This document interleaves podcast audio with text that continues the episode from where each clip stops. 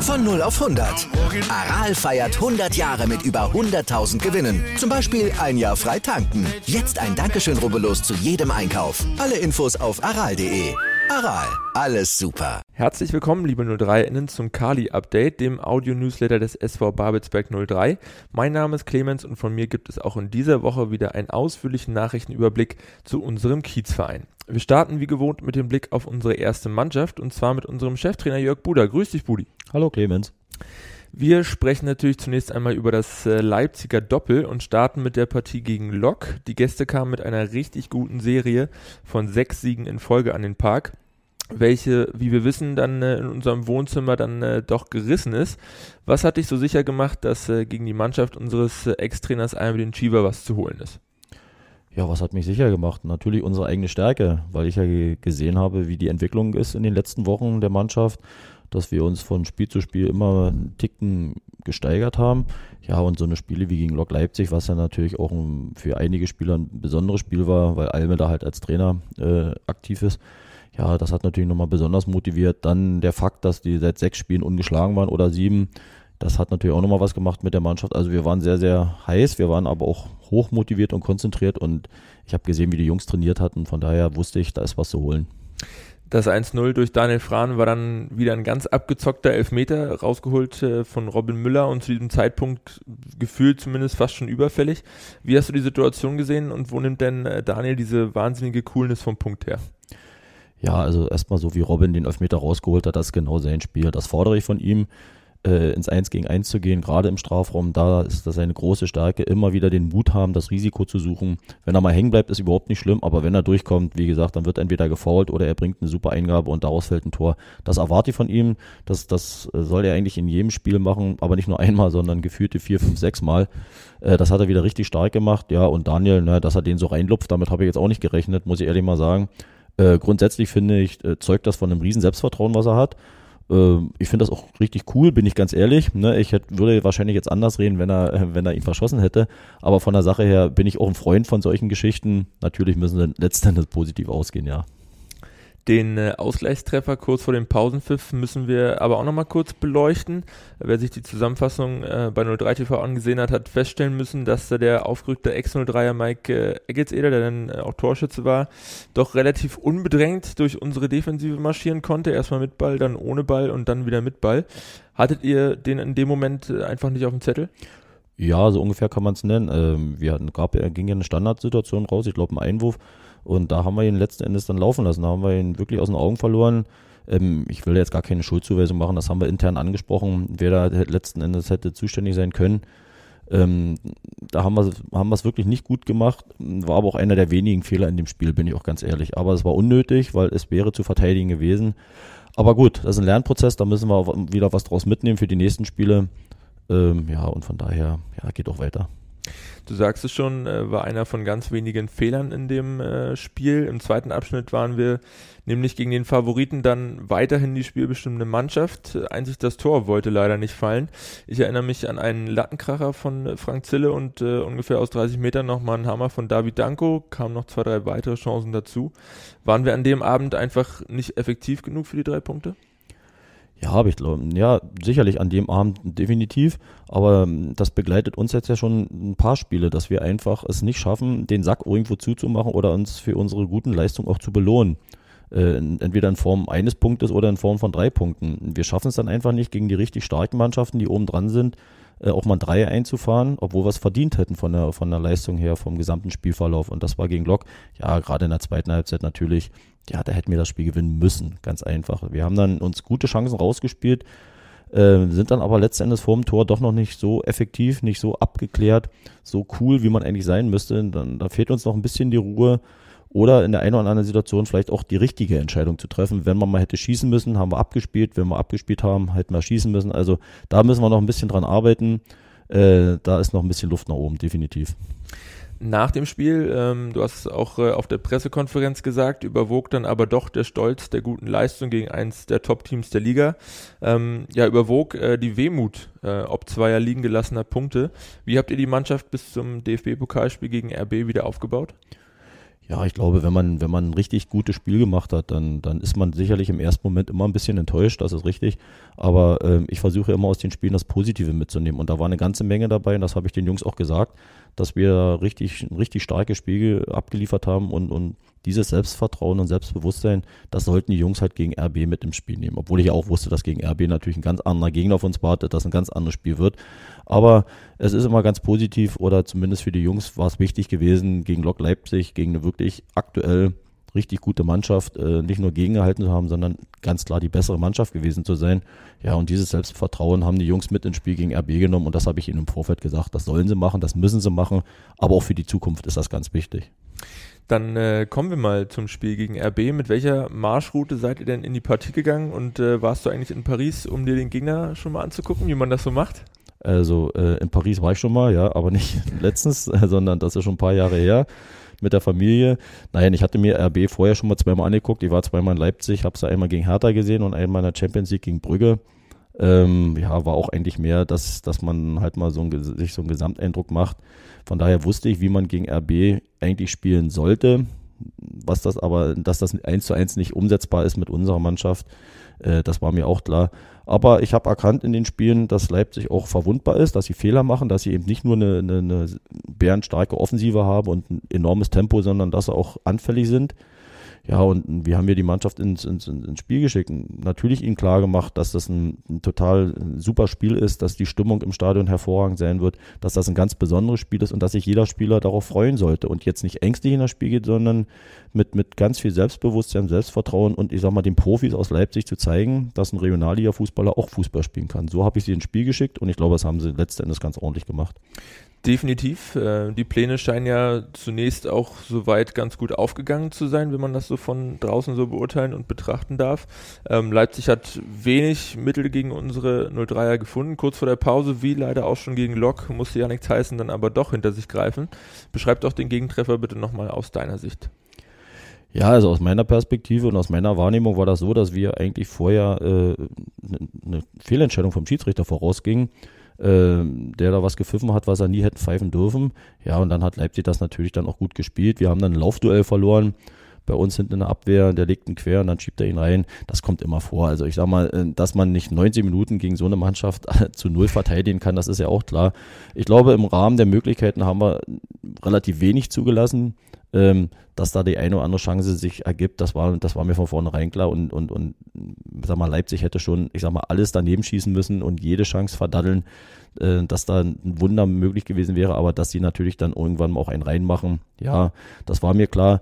Äh, ein bisschen unglücklich war natürlich der Zeitpunkt. Wenn wir vielleicht mit 0-0 in die Pause gegangen wären, wäre vielleicht psychologisch ein bisschen besser. Aber äh, auch da muss ich dazu sagen, äh, die Jungs waren jetzt nicht geknickt in der Halbzeit, sondern sie haben gemerkt, dass sie gegengehalten haben, dass das 0-1 im Grunde genommen nichts weiter ist als wie 0-0 irgendwo. Äh, super Resultat, das uns, glaube ich, keiner zugemutet hätte. Von daher brauchte ich da auch gar nicht so viel Aufbauarbeit leisten in der Halbzeitpause, sondern einfach nur gesagt, Jungs, wir kriegen auch in der zweiten Halbzeit die eine oder andere Chance und die sollten wir vielleicht nutzen. Also ansonsten war ganz gut. Okay, so. Im zweiten Abschnitt äh, hatten wir durch Robin Müller die vermutlich beste Chance der Partie, ähnlich wie du es äh, schon angesprochen hast und gefordert hast, auf Außen mal mit Tempo vorbei und hat den Abschluss gesucht. Sein Ball landete aber leider am Außennetz. Im Interview nach dem Spiel bei der ARD machte er auf mich schon einen ziemlich enttäuschten Eindruck. Wie ist denn die Stimmung im Team? Ja, also ich glaube, man muss, also so ehrlich bin ich zumindest und so müssen wir alle sein. Unterm Strich geht natürlich das 1-0 für RB in Ordnung. Ähm, sie waren natürlich, hatten viel mehr Spielanteile, hatten natürlich auch äh, mehr Torchancen, aber wie gesagt, wir reden hier von Champions League Teilnehmer gegen Regionalligist. Das war ja auch nicht anders zu erwarten. Ähm, ich glaube, ganz entscheidend ist, dass wir das Spiel bis zum Ende offen gehalten haben. Ne? Und dass man immer gemerkt hat, mit zunehmender Zeit, Leipzig konnte nicht davonziehen, konnte nicht auch das zweite Tor machen, geschweige denn das dritte. Und 1-0 ist immer so ein Resultat, vielleicht flutscht mal einer rein. Und ich glaube, diese Hoffnung und diesen Glauben hatten wir bis zum Ende, haben wir dann auch die letzten fünf, sechs, sieben Minuten ja sogar noch mal ein bisschen Druck aufbauen können. Und ich sag mal, mit ein bisschen Glück geht vielleicht mal irgendwo vorne einer rein oder springt ein Ball an die Hand und, und dann, dann gehen wir hier in die Verlängerung.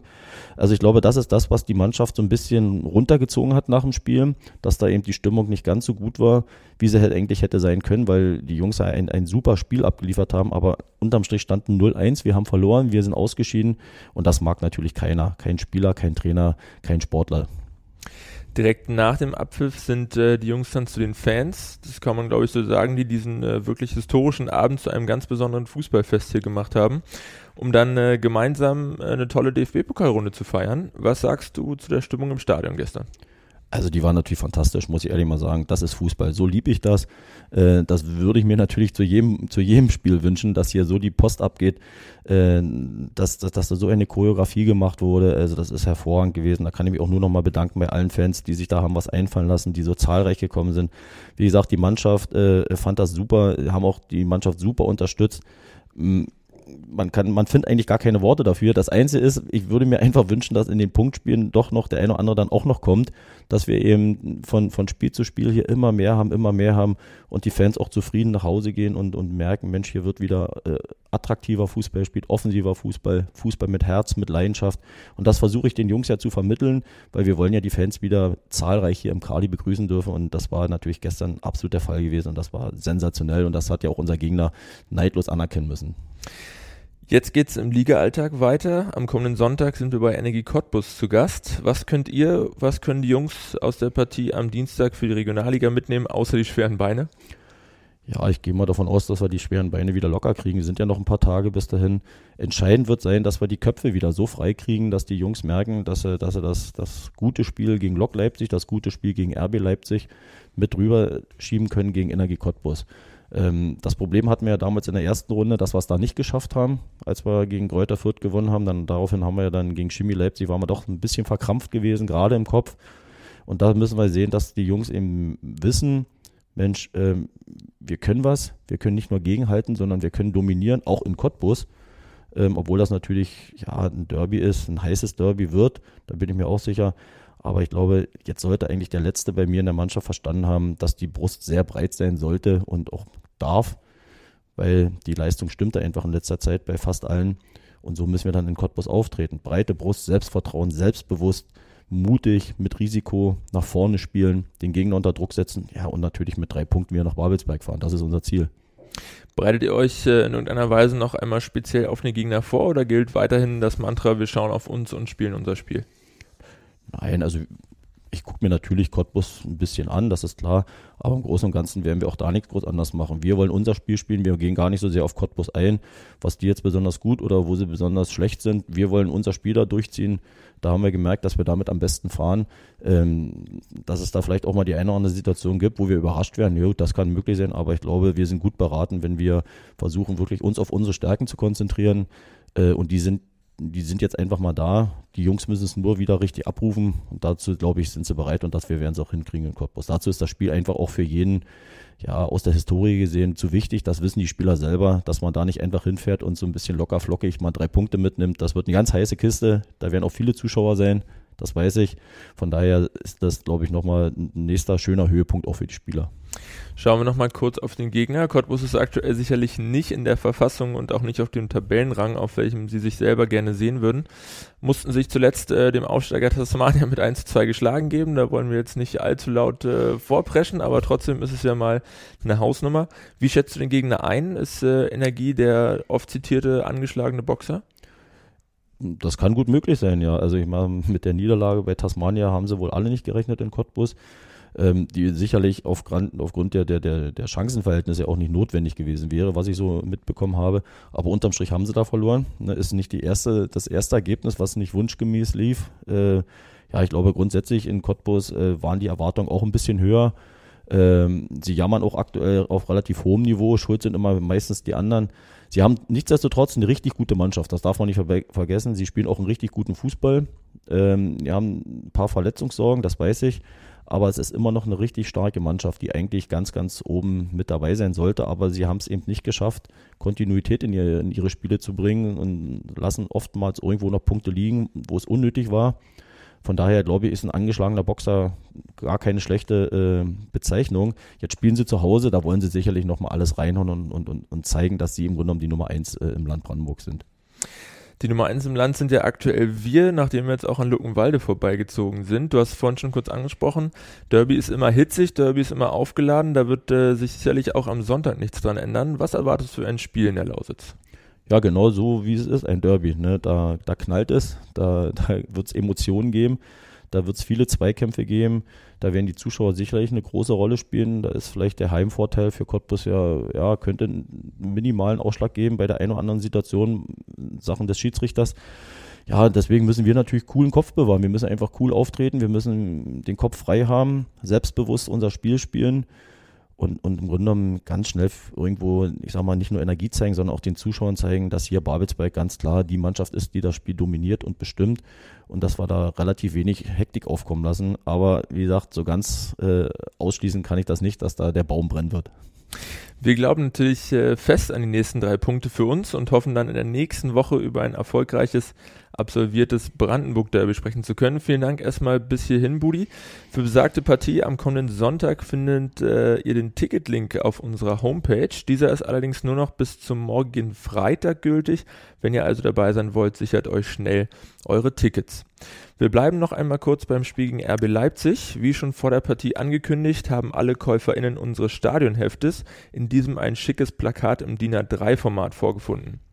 Wer sich dieses Erinnerungsstück noch im A2-Format sichern möchte, kann dies, solange der Vorrat reicht, noch im Fanshop tun. Und auch diese Nachricht bezieht sich noch einmal auf unsere vergangene Pokalpartie. Unsere Gäste aus Leipzig haben nämlich dankenswerterweise auf ihren Einnahmeanteil der Durchführung unserer gemeinsamen Begegnung zugunsten unseres Cleats-Clubs verzichtet. Damit gehen 100% der Spieltagseinnahmen an den SV Babelsberg 03. Für diese Geste wollen wir uns sehr gerne bei den Verantwortlichen von RB bedanken.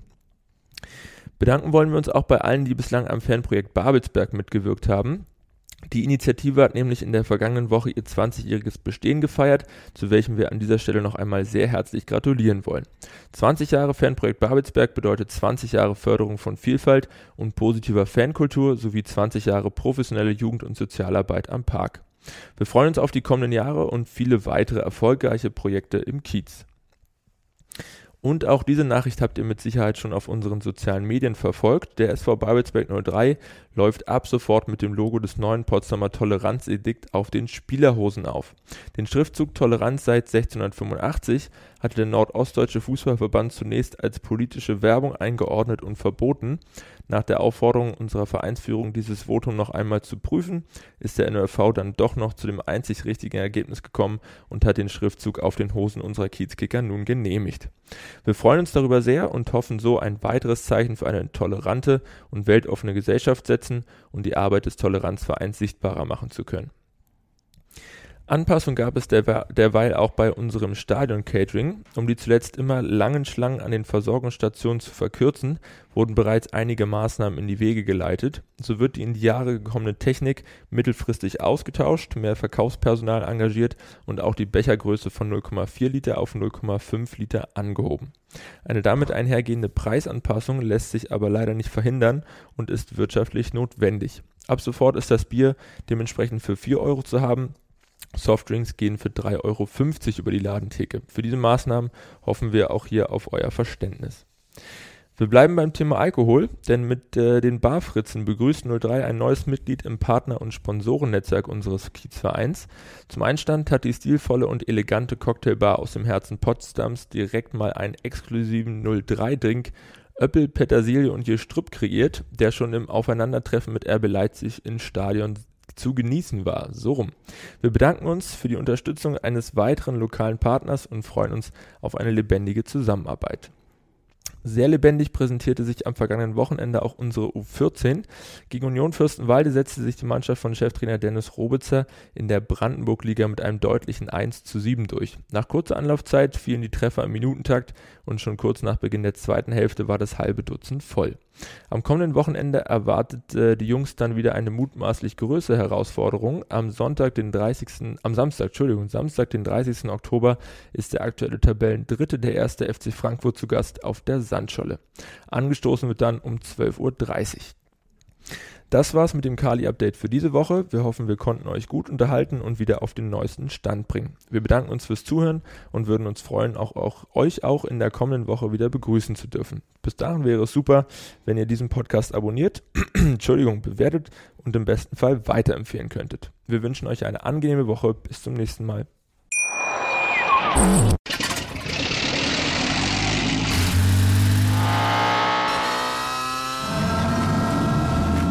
0 auf 100.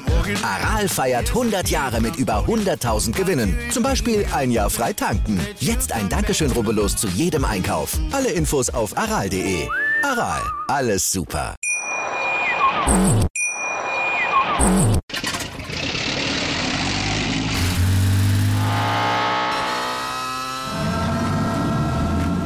Auf 100.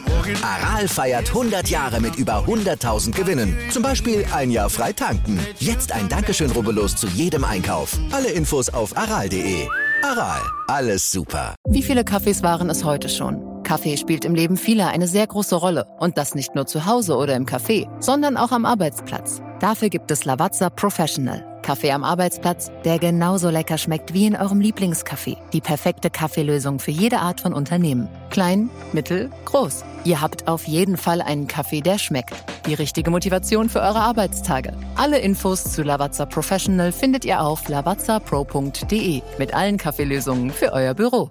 Ich habe mich natürlich schockverliebt, weil die war wirklich ganz, ganz klein. So begann die Mensch-Hund-Beziehung zwischen Christina und Tierschutzhund Frieda. Und wie es danach, nach dem ersten Moment der Verliebtheit, so weiterging und welche Klippen es danach zu umschiffen galt, das hört ihr in der neuen Ausgabe von Iswas Dog, dem Podcast für harmonische Mensch-Hund-Beziehungen. Iswas Dog? Mit Malte Asmus. Überall, wo es Podcasts gibt.